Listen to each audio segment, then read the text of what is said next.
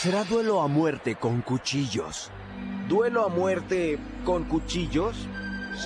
¿Duelo a muerte con cuchillos? No sé qué será eso.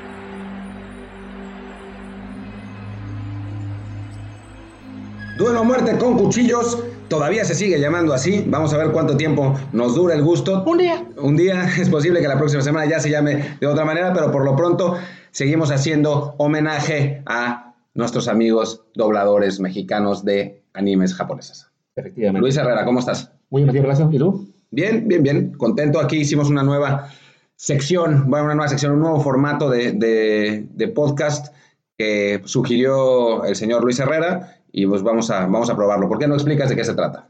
Bueno, esta idea la empezamos a ir en Twitter, que le pedimos a nuestros amigos tuiteros que nos enviaran una opinión de cualquier tema deportivo con el hashtag yo creo que.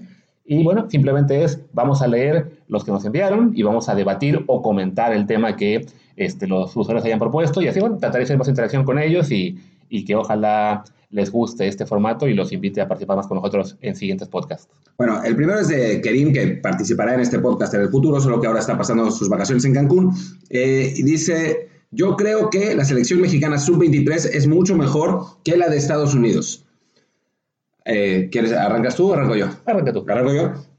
A ver, me parece que de las listas que, dio que dieron a CONCACAF, las listas de buena fe de 50 jugadores, la selección mexicana tiene en efecto más talento. El asunto es que esas listas no incluyen a jugadores como, eh, como ya me, me estoy trabando con los jugadores gringos por la rabia, ¿no? Como Christian Pulisic, como Pulisic, como Gio Reina, como Sargent, eh, incluso Tim Weah, eh, son, son jugadores que en Estados Unidos tienen una trayectoria europea, sobre todo en el caso de Pulisic, que es, que es obviamente muy bueno, en el caso de Reina, que tiene mucho talento, y en ese sentido me parece que sí se emparejan. Lo que sí es cierto es que el equipo mexicano que presenta a CONCACAF es un equipo con más experiencia en, en primera categoría y seguramente con más calidad, pero me parece que si hablamos ya de la realidad de que pueden presentar los dos equipos en Juegos Olímpicos, está parejo. Sí, porque en el Olímpico, eh, Estados Unidos solo podrá presentar básicamente jugadores MLS y alguno que les presten de Europa por no ser fecha FIFA. Entonces, un Pulisic, por ejemplo, estaría negado para el preolímpico. Y sí, ya pensando en, un, en unos Juegos Olímpicos, eh, si se llegan a jugar, porque ahora está Tokio en duda, eh, sí, ya se, se, empareja mucho más el nivel eh, que pueden presentar ambos equipos. Y a futuro, que ya es lo que mucha gente nos comentaba, que ve con miedo el hecho de que tengan ellos 15 europeos y nosotros dos, hay que ser también un poco realistas. Eh, del lado gringo es, bueno, son 15, de los cuales la gran mayoría aún están en filiales o jugando apenas unos pocos minutos en, en primera división. Y hay que esperar a ver cuántos se consolidan. Y, es, es, muy fácil decir, ah, todos están en Europa, sí. Y cuando fuimos campeones del mundo en sub-17 pensamos que íbamos a ser campeones del mundo a nivel mayor y la verdad es que no todos se consolidaron. Y de, lo de hecho, prácticamente ninguno se consolidó. Eso, eso es una práctica. Y además, hay que recordar que algunos de estos jugadores, cuatro o cinco de hecho, son mexicoamericanos que la selección mexicana rechazó. De hecho, el único que eh, todavía está en contención y que no es un hecho que juegue para Estados Unidos es Richard Ledesma, que en algún momento quería volver para México. Eh, está, hay, una, una, situación con su pasaporte, la explicaré rápidamente. Eh, el chavo quería jugar para México, pero no tiene ni acta de nacimiento mexicano ni, pa, ni pasaporte mexicano y los tiene que sacar y se ha hecho lento el proceso. Lamentablemente, como sabemos nosotros estando en Europa eh, por el lado de la nacionalidad española, no es sencillo conseguir una nacionalidad, incluso cuando tienes todos los requisitos, entonces el trámite demora. Podría ser más rápido si la federación empuja, quizá, pero bueno. Creo no que en este caso, caso te, teniendo, teniendo además conocimiento de primera mano del asunto, creo que en este caso son ellos, son es Richard y la familia que pues, se han tardado. O sea, la federación sí está, sí está empujando, al principio no, después sí, y ahora son ellos los que tienen que hacer el trámite, a pesar de que están asesorados por la federación y por gente allá, y no lo han hecho. Pero bueno, pasemos a la siguiente y ya nos colgamos en esto. Ok. El siguiente tema que nos enviaron es de nuestro amigo Albert Pérez, que menciona, yo creo que Pizarro ya alcanzó su techo, no es factor con la selección del Tata, que disfrute Miami y su vida nocturna. Ok, yo creo que es, una, es un comentario quizá un poco duro con Pizarro. Comparto en parte el hecho de que creo que no va a dar mucho más de lo que ya dio en, en Chivas y Monterrey. Eh, lo vimos jugar con la selección, por ejemplo, en la era Osorio, en la que no hacía diferencias. Lo vimos jugar en el Monterrey, eh, en el Mundial de Clubes contra Liverpool, y se notaba que la velocidad del juego lo rebasaba. Entonces sí creo que en ese sentido eh, eh, cuesta trabajo pensar en que tenga un potencial para llegar mucho más lejos. Dicho esto, es un jugador que aún está en su prime, que va a tener por lo menos 3, 4 años eh, en los que debería estar a muy buen nivel en, en Miami. Y si lo mantienen en buena forma física, si logran quizá desarrollar un poco su, su velocidad mental y de decisiones, quizá aún podría mejorar un poco más, pero sí, no creo que sea un jugador al cual, digamos, en términos FIFA, no es un jugador de 80 que pueda llegar a 90, quizá pueda llegar a 81. Sí, y bueno, desarrollar su, su, potencial físico y mental. Físico puede ser en la MLS, pero mental complicado, porque los espacios que hay en la MLS a la defensiva no te obligan a reaccionar más rápido. O sea, al contrario, más bien te dan eh, ciertas ventajas para, para, poder, o sea, como que te dan se vuelve una liga un poco barco para los delanteros, por, por, decirlo de algún modo. Entonces, no necesitan esa velocidad de reacción, no tienen, no tienen la intensidad que tienen otras ligas, eh, pero sí, ciertamente nadie, bueno, pasa, pero no es común que un jugador de fútbol alcance su, techo a los 26 años. O sea, eso no, es, no, es, normal, ¿no? Salvo delanteros. Salvo delanteros, explosivos, en fin, pero no es el caso de, de Pizarro. Cierto, ok. Ah, me toca a mí, ¿no? Eh, awesomeness. Eh, dice, yo creo que estamos fin de, cerca del fin de la era Messi. ¿Qué piensan? Pues yo también creo que estamos cerca del fin de la era Messi. De hecho, hace cuatro años publiqué que creía que estábamos cerca del fin de la era Messi. Está difícil. O sea, obviamente por una razón de, de, tiempo, Messi ya pronto dejará sus mejores años, pues es lo normal, ¿no? Dicho esto, el tipo sigue jugando a un nivel espectacular en una edad en la que otros jugadores han visto su, su, nivel de rendimiento caer.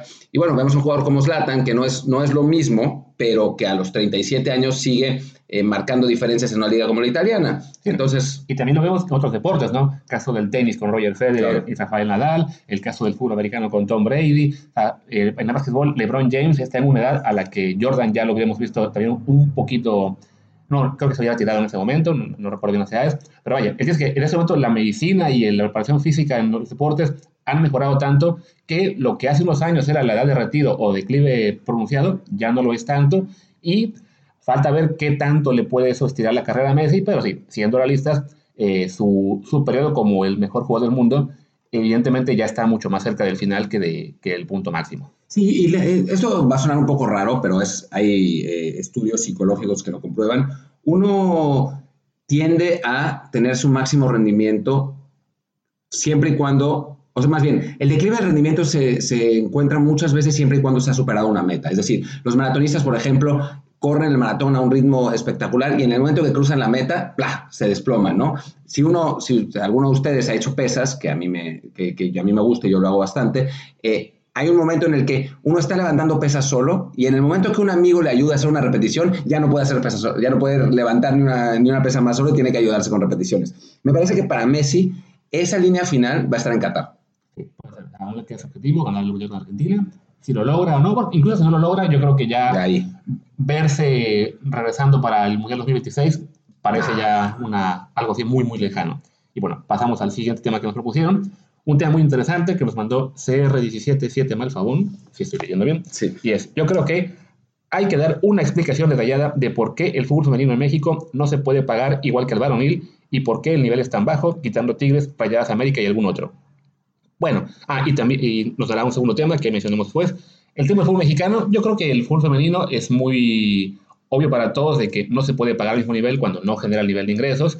En cuanto al nivel bajo, bueno, es una liga que empezó apenas hace tres años, si no me equivoco. Entonces, evidentemente, arrancas desde un, desde un punto de cero. En el caso de la Liga Mexicana Femenil, además, se arrancó eh, con límites de edad, sin extranjeras. Entonces, es una liga de desarrollo en la que poco a poco se, se irá mejorando el nivel es una liga que poco a poco irá aportando jugadoras a selección mexicana. Quizás irán abriendo candados para que se pueda ver un límite de edad mayor, para que quizá pueda venir alguna extranjera. Eh, pero todo eso depende también del interés que tenga el público y de que genere ingresos, evidentemente. Ahora mismo se transmiten los partidos por televisión eh, casi todos, pero eh, no son partidos que le den eso ingresos a los, a los clubes, sino que ellos están eh, recibiendo el, el, tiempo aire de las televisoras como Fox Sports o como TUDN, no sé si pagando por él o simplemente como intercambio, pero no es algo que aún les dé ingresos que permitan a su vez invertir más en mejores jugadoras y en mejor desarrollo. Sí, hay otros deportes en los que se, digamos, se, se hacen pagos de, por solidaridad, digamos, aunque, aunque las mujeres no generen la cantidad de ingresos que generan los hombres, la idea es que se les pague más de, esa, de ese porcentaje para que eh, se desarrolle el deporte. Y me parece que es algo que perfectamente podría aplicar en el fútbol mexicano, sobre todo por la gigantesca disparidad que hay entre, entre unos sueldos y otros, ¿no? O sea, a final de cuentas, que un jugador de primera división gane 375 mil pesos al mes, eh, o 370 no hace enorme diferencia, pero que una chava gane mil pesos al mes o seis mil pesos al mes es una enorme diferencia, ¿no? Entonces,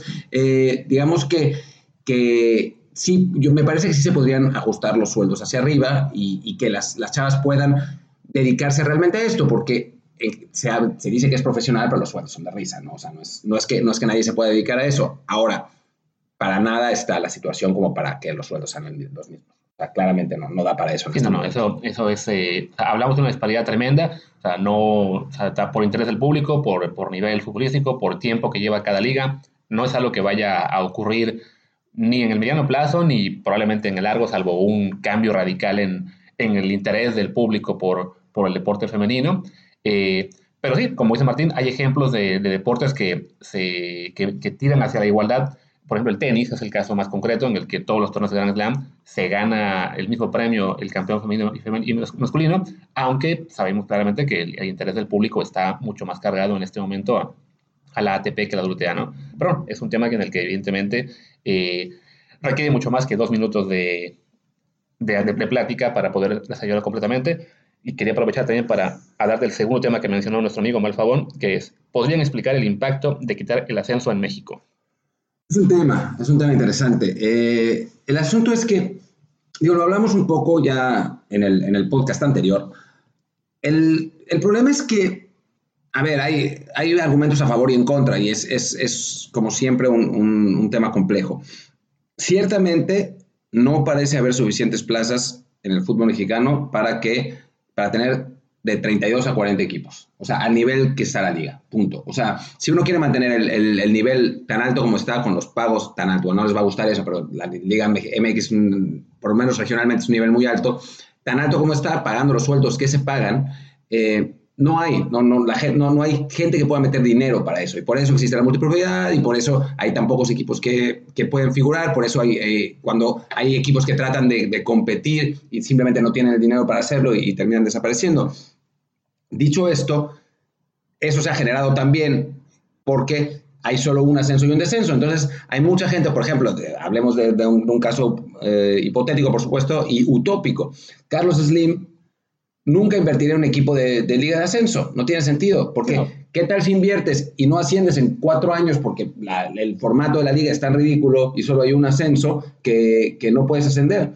Eh, entonces, lo, es, el camino más corto es ir y comprar un equipo de primera. Y ya está, ¿no? Sí, que como dices, al, haber solamente un ascenso y un descenso, la, posibilidad de ascender se ve tan remota especialmente de, la, de, la, Liga de Ascenso a Primera División, al haber dos torneos, dos campeones que se enfrentan al final, entonces en el que pasó el caso de Lobos WAP, un equipo que se enrachó seis semanas, se metió a la liguilla de, Primera A, fue campeón y ganó el ascenso, pero no era realmente ni siquiera de los que más invertía, ni de los mejores planteles de la división, pero ese, ese breve lapso que, que tuvo jugando a, gran nivel le sirvió para ascender y eso eh, termina afectando a clubes que hacen una inversión mucho más fuerte, como fue en su momento Mundorados, León, que pasó 10 años en la Liga de Ascenso sin poder ascender, el Necaxa también se tardó. Entonces, se vuelve tan difícil. O sea, no, no, hay una, no hay un método de trabajo que te pueda garantizar la posibilidad de ascender. Tienes que siempre estar un poco a, a expensas de eh, enracharte en el momento justo, ganar, ganar, la final del clausura y llegar al mejor momento que el, que el equipo que ganó la apertura, o cosas, también había casos al revés, equipos que ganan en la apertura les va muy, muy mal en el clausura, pero tienen tres semanas de descanso durante la liguilla, se pueden preparar y ganan. Y entonces eso hace muy dispar la, la, forma de ascender y definitivamente afecta muchísimo el, poder hacer un proyecto serio para, para, el ascenso. Y todo esto es lo que genera una economía en la cual lo único que interesa es tener un equipo de primera división, porque al mismo público no le interesa una liga, ni se diga las de abajo, la segunda, tercera división, en la cual no hay una, un camino claro hacia cómo llegar más arriba. Y ahora sin ascenso ni hablar. O sea, ya, ya, que no hay ascenso, ya, o sea, obviamente mata a la liga de ascenso o de desarrollo, como quieran poner, no sé, le han cambiado 400 veces de nombre. Es como en Estados Unidos, Estados Unidos es un, es un país muy regionalizado, ¿no? Y aún así, la diferencia de audiencias entre la USL y la, y la MLS no, tiene sentido. Eso es un tema que definitivamente hablaremos mucho más de él en, profundidad en, un siguiente episodio. Por ahora, bueno, esto es lo poquito que podíamos hablar de esto. El siguiente sigue? sería, ¿te tocaría? Arriba, este. Ok. Habría que debatir si Tena debe seguir en Chivas o no y posibles reemplazos. Por favor, solo digan profe Cruz y hacer sarcasmo de promedio. Profe Cruz. Profe Cruz, no, Chelis, ¿no? Chelis. No, eh, eh, sería, sería un gran técnico para Chivas. Sergio Bueno. Sergio bueno. Sí, sí. Lamentablemente José Luis Trejo está en, en España, en el Salamanca, pero creo que podría haber sido otra buena opción. Y bueno, hablando en serio, eh, yo creo que en el caso de Chivas simplemente es que el problema no es el técnico. No lo fue en su momento cuando terminó su era este, Almeida, no lo era Cardoso, no era Tomás Boy, no lo es ahora Tena. Simplemente es que tienen el plantel que tienen, que es un equipo de un nivel de calidad medio para un club con expectativa alta. Entonces hay una presión enorme sobre, sobre los jugadores, sobre los técnicos, de ganar títulos cuando no tienen realísticamente las opciones para hacerlo y esto genera un medio de presión y un círculo vicioso en el cual están acabando con jugadores y con técnicos que si les dieran más tiempo se pueden desarrollar y quizá llegar a, más lejos, pero no lo harán en el corto plazo. Yo difiero de esa opinión. Eh, no, creo que, o sea, tienes que apostar a, a, un técnico joven que tenga empuje, que, que haya mostrado estar en, el, en la vanguardia de eh, la dirección técnica, digamos, no, no, no que él, él, mismo sea de vanguardia, sino que tenga ideas de vanguardia en dirección técnica, sobre todo si tienes un, plantel tan joven como Chivas y con tantas con tantos retos, digamos, porque no es un plantel fácil, obviamente, por, la, por lo, de los mexicanos. Me parece que apostar por Luis Fernando Tena es una opción comodina. En su momento eh, me burlé de eso en Twitter, como me había burlado de lo de Tomás Boy, usando el mismo tweet y el tiempo está dando la razón. O sea, no es que tengas un mal técnico, tengas un mejor técnico que voy. Y Tena además es un tipo inteligente que sabe gerenciar no solo el, un plantel, sino también otros aspectos del club. Me parece, sin embargo, que un equipo como Chivas debería apostar a un técnico de otro perfil. Un, un, técnico joven, muy... Pues lo que hizo con, con Almeida en su momento, al final de cuentas, ¿no? Un técnico que quizás no sea tan reconocido en el medio mexicano, pero que eh, sea un, técnico inteligente, eh, que sepa lo que hace y que pueda dar eh, ese empuje, primero táctico, aplicar cosas distintas en el fútbol mexicano y después también anímico, que los jugadores quieran, quieran realmente jugar por él. No conozco a nadie que diga, hoy en día, tal vez en 2012 sí, pero hoy en día que diga, sí, muero de ganas de jugar para Luis Fernando Tena. Pues no, eso no pasa, ¿no? El factor ilusión, que, que, al, jugador le haga ilusión tener un líder que destaque. Quizás es probable que el efecto Luciano Tena, tras el oro olímpico, se agotó a base de, de malas experiencias en otros clubes. Bueno, pasamos al siguiente, al siguiente tema, perdón. Y en este caso vamos a salir del fútbol para pasar al fútbol americano por un momento. Y es de nuestro amigo Richie Gallegos, que dice, yo creo que Tom Brady sabe perfectamente que el siguiente año lo va a jugar en los Patriots. Y tanto él, Bill Belichick y Mr. Kraft disfrutan todos los rumores acerca de esto. Yo no creo que lo disfruten, más bien yo creo que están en un, en un momento de postureo, digamos, en el que evidentemente Tom Brady sí quiere quedarse en los Patriots porque sería lo más cómodo para él, es donde ha estado toda su carrera, el sistema que conoce, pero también quiere ganar más dinero, quiere tener mejor eh, posición, mejores refuerzos a, su alrededor. Y por otro lado, Bill Belichick en particular, que es quien decide esto, eh, pues quiere buscar la forma de pagarle menos para poder reforzar otras posiciones, Belichick no solo está pensando en este año ganar con Brady, sino en los siguientes cinco. el armado de equipo que hace siempre Belichick es pensando en no sacrificar todo por un año y luego caer, sino en ser competitivo siempre. Entonces, están simplemente en, la etapa de, de y afloja, que, y que la verdad es muy difícil saber en este momento si se va a quedar o no. tendrá que ver que al final ambos lados sacrifiquen suficiente para convencer al otro y que así pueda quedarse. Sí, a ver, Belichick solamente una vez en su, en su carrera ha pagado más del 10%, de, del 11% del salary cap a un coreback y fue a Drew Bledsoe. Eh, y curiosamente fue el año en que ganaron el Super Bowl y lo ganaron con Brady, que ganaba el punto .73% del salary cap. Eso significaría el 11% en, en términos de salary cap de este año es 22.5 millones de dólares. Aproximadamente. Una cosa así. Y con lo que están ganando los corebacks en la liga en este momento, parece difícil que Brady acepte eso. Van a tener que llegar a algún tipo de... Además, el, otro asunto, lo que normalmente hacen los, los Pats es firmar por dos años para repartir la carga salarial, pero eso obligaría o a Brady a ganar lo que gana en el, en el, segundo año o a retirarse después del primero. Yo no estoy seguro que eso es lo que, o sea, que quiere estar forzado a retirarse. O sea, quizás se retiren, pero Sí, no, o sea, no quiere estar obligado. Pues. Claro, porque es parte de lo que ha llegado a, a ambas partes a llegar a esa situación. O sea, Brady quería una garantía de que él podría seguir en el equipo todo el tiempo que quisiera y Belichick en este momento ya no le quiere dar eso. Ya dice, no, pues tú estás en este momento en una edad en la que nadie más ha logrado jugar a alto nivel conscientemente. Tenemos que pensar en no, en no tener al equipo atado a, a ti por tres años cuando quizá te acabes en seis semanas, ¿no? Entonces, ese es el en principal estilo afloja entre, entre ambas partes. Brady quiere la garantía de, hey, yo he estado aquí 20 años, la franquicia vale lo que vale ahora en gran medida por lo que ganamos con- conmigo, y en ese partido tiene razón.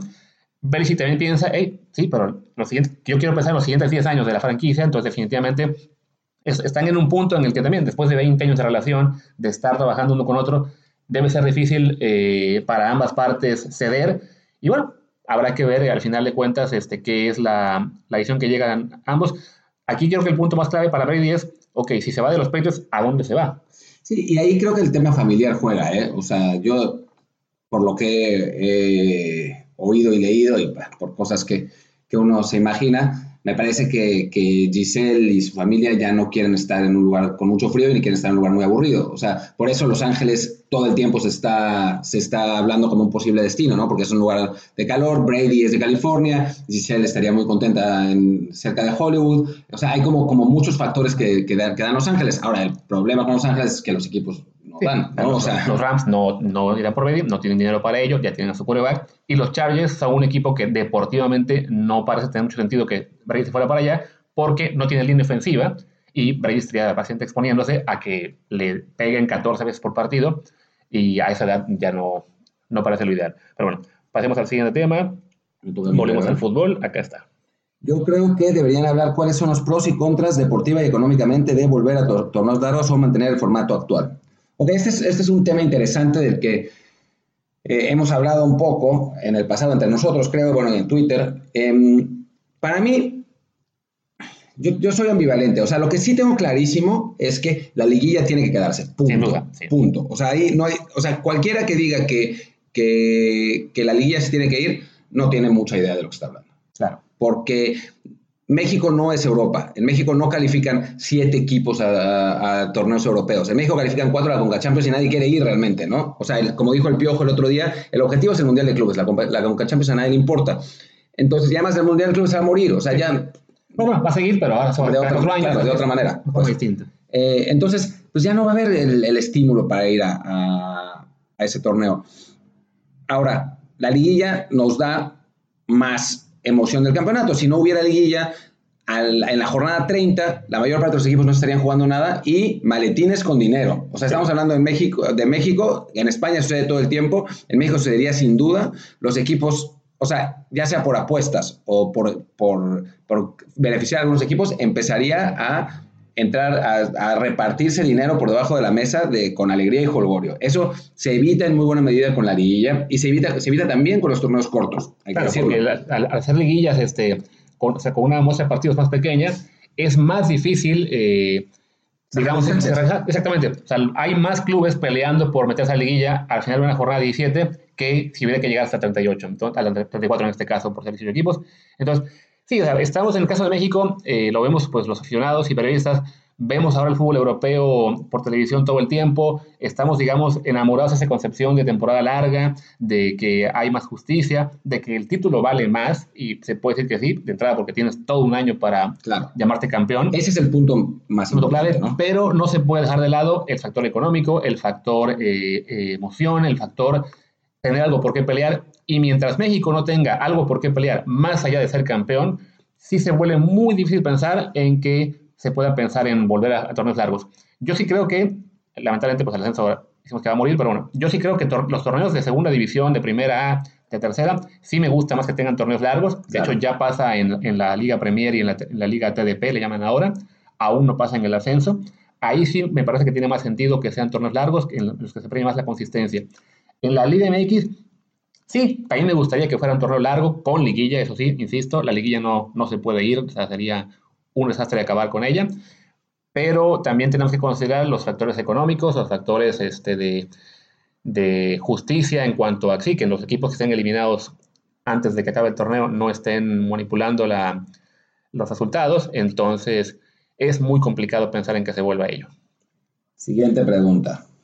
Y esta me toca a mí. Ah, bueno, la última pregunta nos la envió nuestro amigo Adrián Hernández, que no habíamos mencionado su nombre, y en la que sigue dice Luis Alfredo, nos dice, yo creo que Messi y Cristiano Ronaldo son los mejores jugadores de la historia debido a la constancia en su nivel por más de 10 años. Pues sí, es difícil eh, argumentar contra esto. Eh, aquí hay dos, posturas para verlo.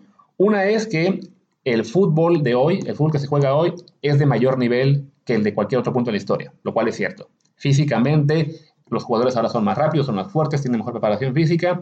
Entonces, si ustedes ven lo que hacía Pelé hace 50 años y lo comparan con lo que hace, no Messi, un jugador de nivel regular en la Liga MX, y, y sí parecen deportes distintos, porque lo son. Este, los jugadores ahora son efectivamente físicamente superiores, se, se ha trabajado mucho más en la técnica, hay mucho más este, metodología de entrenamiento y de preparación, lo cual hace que efectivamente, si, si esa es la mejor época para ver el fútbol, entonces sí, evidentemente Messi y Cristiano son los mejores de la historia.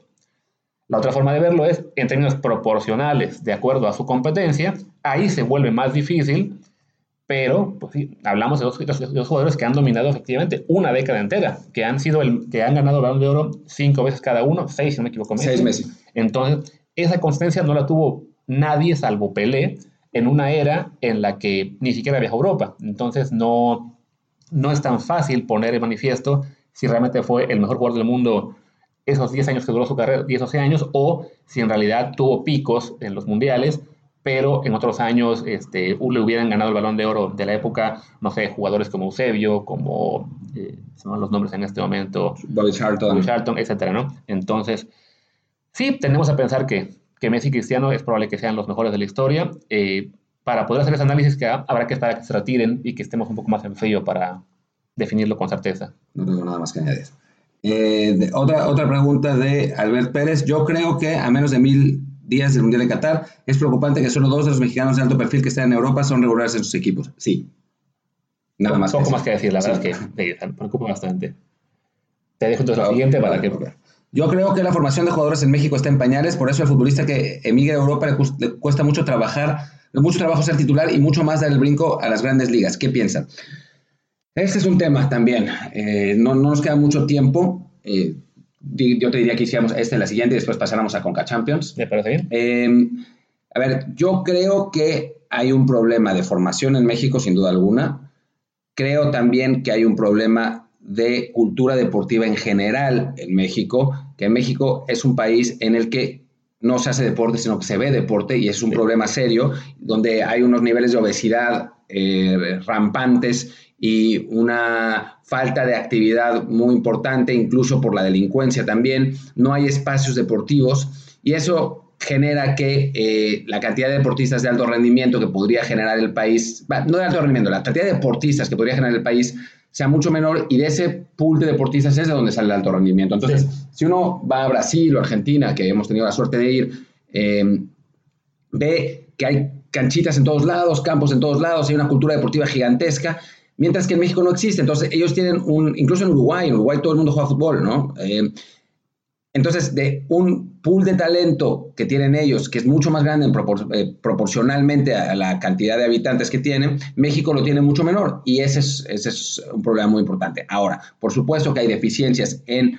materia de formación, en materia de eh, capacitación de directores técnicos de, de divisiones juveniles, hay obviamente corrupción en fuerzas básicas, eso existe, pero me parece que es más importante el problema sistémico del país que eh, no solamente mancha el fútbol, sino todos los otros deportes. Sí, de, acuerdo por completo en esto. O sea, más allá de que haya carencias en, los, cómo trabajan los clubes, cuando tu pool de talento disponible en un país como Brasil pueden ser, no sé, 5.000 jugadores, digamos, en una ciudad, y en México son 100, es muy difícil encontrar esos 10, 15 jugadores que se vuelvan a eh, jugadores de calidad de primera división y algunos con de exportación. Entonces, eh, es eso, un problema más de, culturas, de sistema nacional, eh, no tan, y bueno, y que se complica además pues, con las carencias que hay en formación ya en los clubes como tales.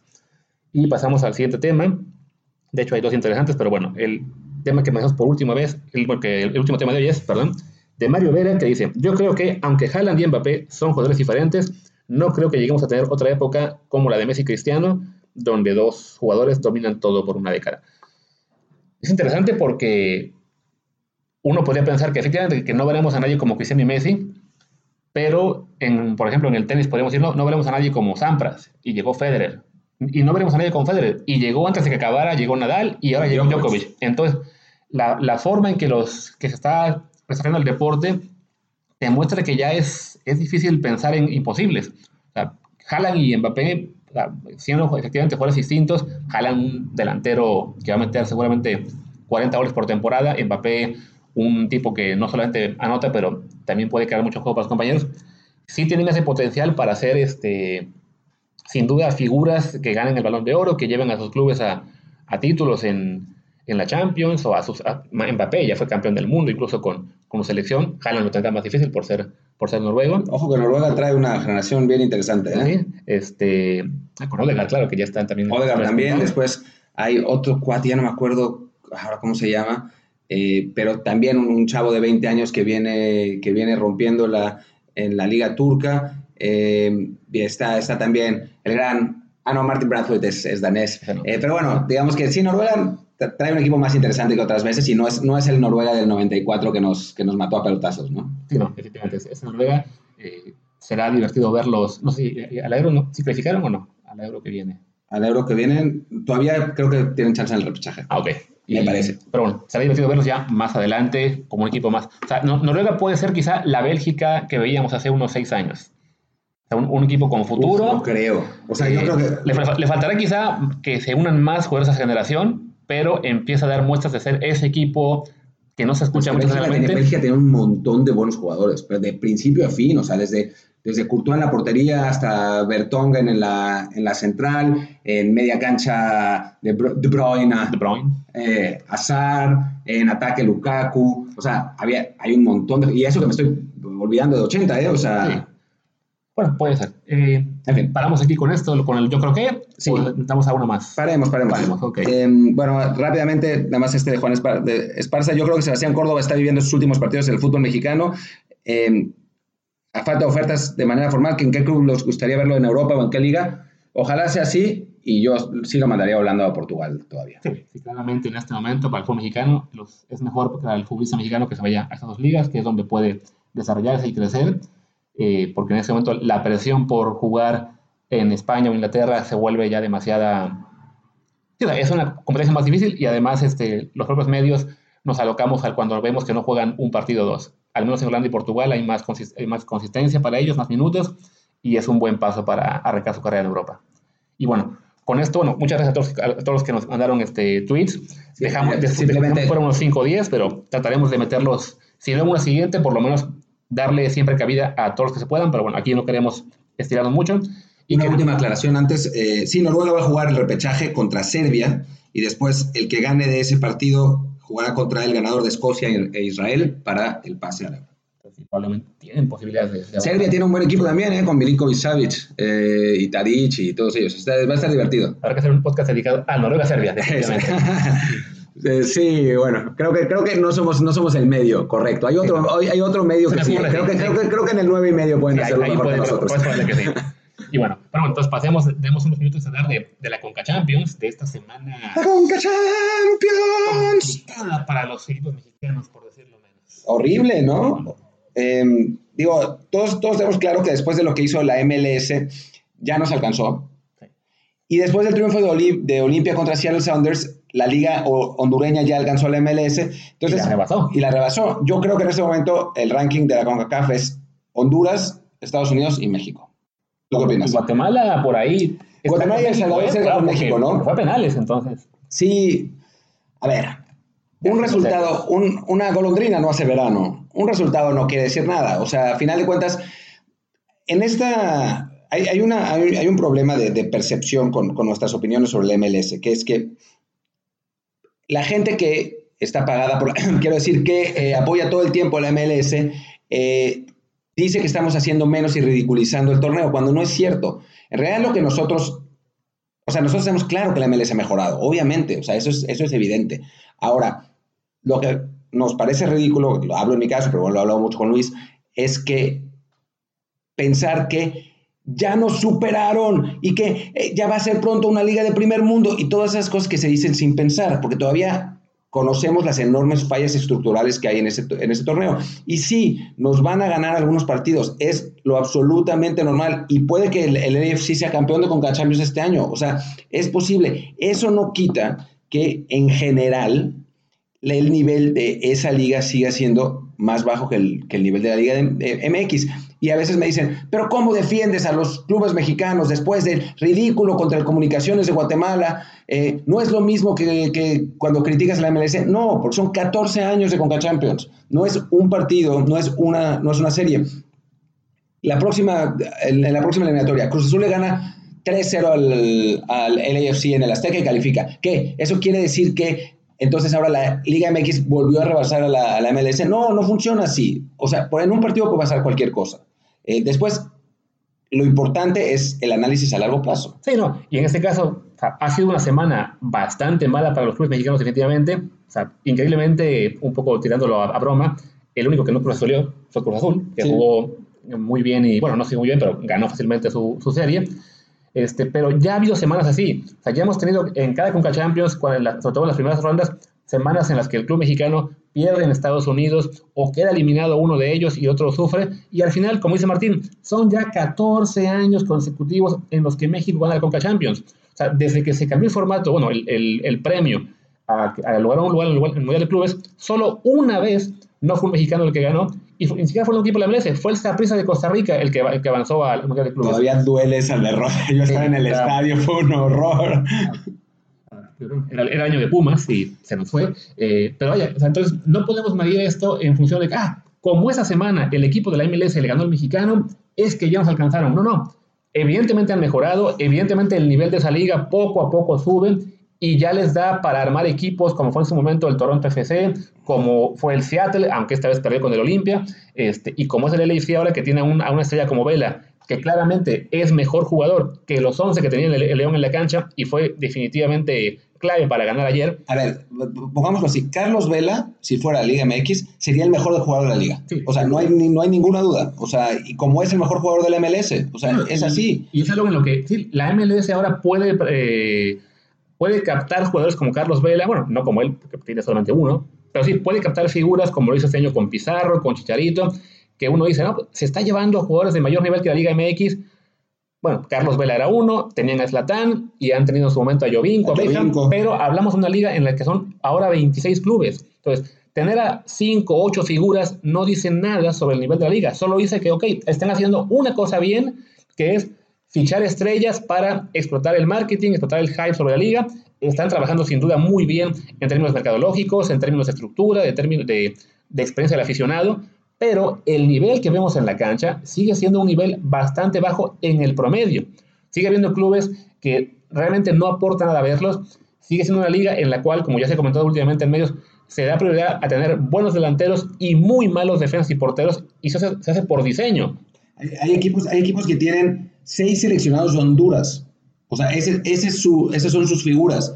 Que nada, pues, todo bien con los hondureños, sí, no, el Olimpia eliminó al, al Seattle, lo que quieran. Pero a ver, o sea, si un equipo, si una liga aspira a ser de primer mundo, tu base no puede ser la selección de Honduras. O sea, está, está clarísimo, ¿no? Y eso es algo que, bueno, que va de un tema ya más el sistema de, de la liga estadounidense, que es esto del salary cap, de tener un, un, un tope para la mayoría de jugadores. Entonces, es, lo- es lo que, lo que pueden alcanzar, a fichar jugadores de cierto nivel que eh, en el promedio, re- reiteramos, o sea, sí, hay una ley sí que, le acaba de ganar a León, hay un Seattle que fue muy consistente, hay un Toronto que en su momento le ganó a, Tigres y América y luego perdió con Chivas, pero son ejemplos, este, si no aislados, sí son ejemplos muy puntuales en una liga de, de cada vez más clubes que se sigue expandiendo, que va, que va a igual se- seguir dil- diluyendo el talento de su, de su talent pool en más y más clubes y eso hace que no, tengamos que ser más realistas al pensar, va a crecer y va a llegar a primer mundo. No, no lo va a hacer. Llevan diciendo eso desde, desde que surgió la liga y siempre dicen, en 10 años vamos a crecer, en 25 años. Apenas esta semana en la rueda de prensa de presentación de la temporada, eh, alguien hacía el chiste en Twitter ¿no? de cómo Grand Wall logró viajar en el tiempo Tras los 90, era. tras los 90, porque estaba reportando la misma conferencia de 2005. Y es cierto, llevan 15, 20 años diciendo lo mismo, que vamos ahora sí a dar el salto para ser la mejor liga del mundo y para que nos vea todo Europa. No, evidentemente generan titulares por ser este, una liga en la que llegan figuras como Beckham, como Ibrahimovic, porque es Estados Unidos y todo lo que haga Estados Unidos, no solo en el deporte, sino en cualquier ámbito, va a atraer la atención del resto del mundo, pero su estructura, su diseño de, deporte, eh, copiando la mayor parte de cosas de, otros deportes en los cuales no tienen competencia a nivel mundial, hace que tengan cierto tope. Ojalá la MLS llegara a ser no solo tan buena como la Liga MX, sino mejor. Claro que no. Yo, soy de la idea de es que... otro debate, pero es, sería para. O sea, es, y, lo, y lo, pensaremos después. Para mí, para mí es una... Lo peor que le puede pasar a la Liga Mexicana es que la MLS sea buena. Pero además se nos está acabando el tiempo. Simplemente lo que quería decir es, un, para cerrar, el día que los clubes de MLS jueguen Champions, van a poder aspirar a ser la mejor liga del mundo. De entrada. Como eso nunca va a pasar, entonces, pues ya está. Bueno, este debate, como decimos, lo tendremos seguramente más adelante. Por pronto, como hemos hecho esta semana, eh, para los que nos han escuchado hasta ahora, muchas gracias por escucharnos. Por favor, díganos qué les parece el, el programa, sobre todo en cuestión de formato y de contenido. Sabemos que en el audio todavía puede haber detallitos que estamos trabajando para mejorar, pero bueno, esperamos sus comentarios y ya les prometemos que la próxima semana van a poder encontrarnos en todas las plataformas. Yo espero que esta semana ya nos, nos estén encontrando en Spotify, ¿eh? eh lo, lo, digo intencionalmente. Gracias, fue Luis Herrera y Martín del Palacio y esta es la última versión de Duelo Muerte con Cuchillos. Gracias, hasta pronto. ¿Duelo a muerte con cuchillos? ¿Qué es lo que piensan hacer? He estado en peleas con otras pandillas, pero nunca había visto o escuchado algo así, nunca. Yo creo que van a pelear con cuchillos.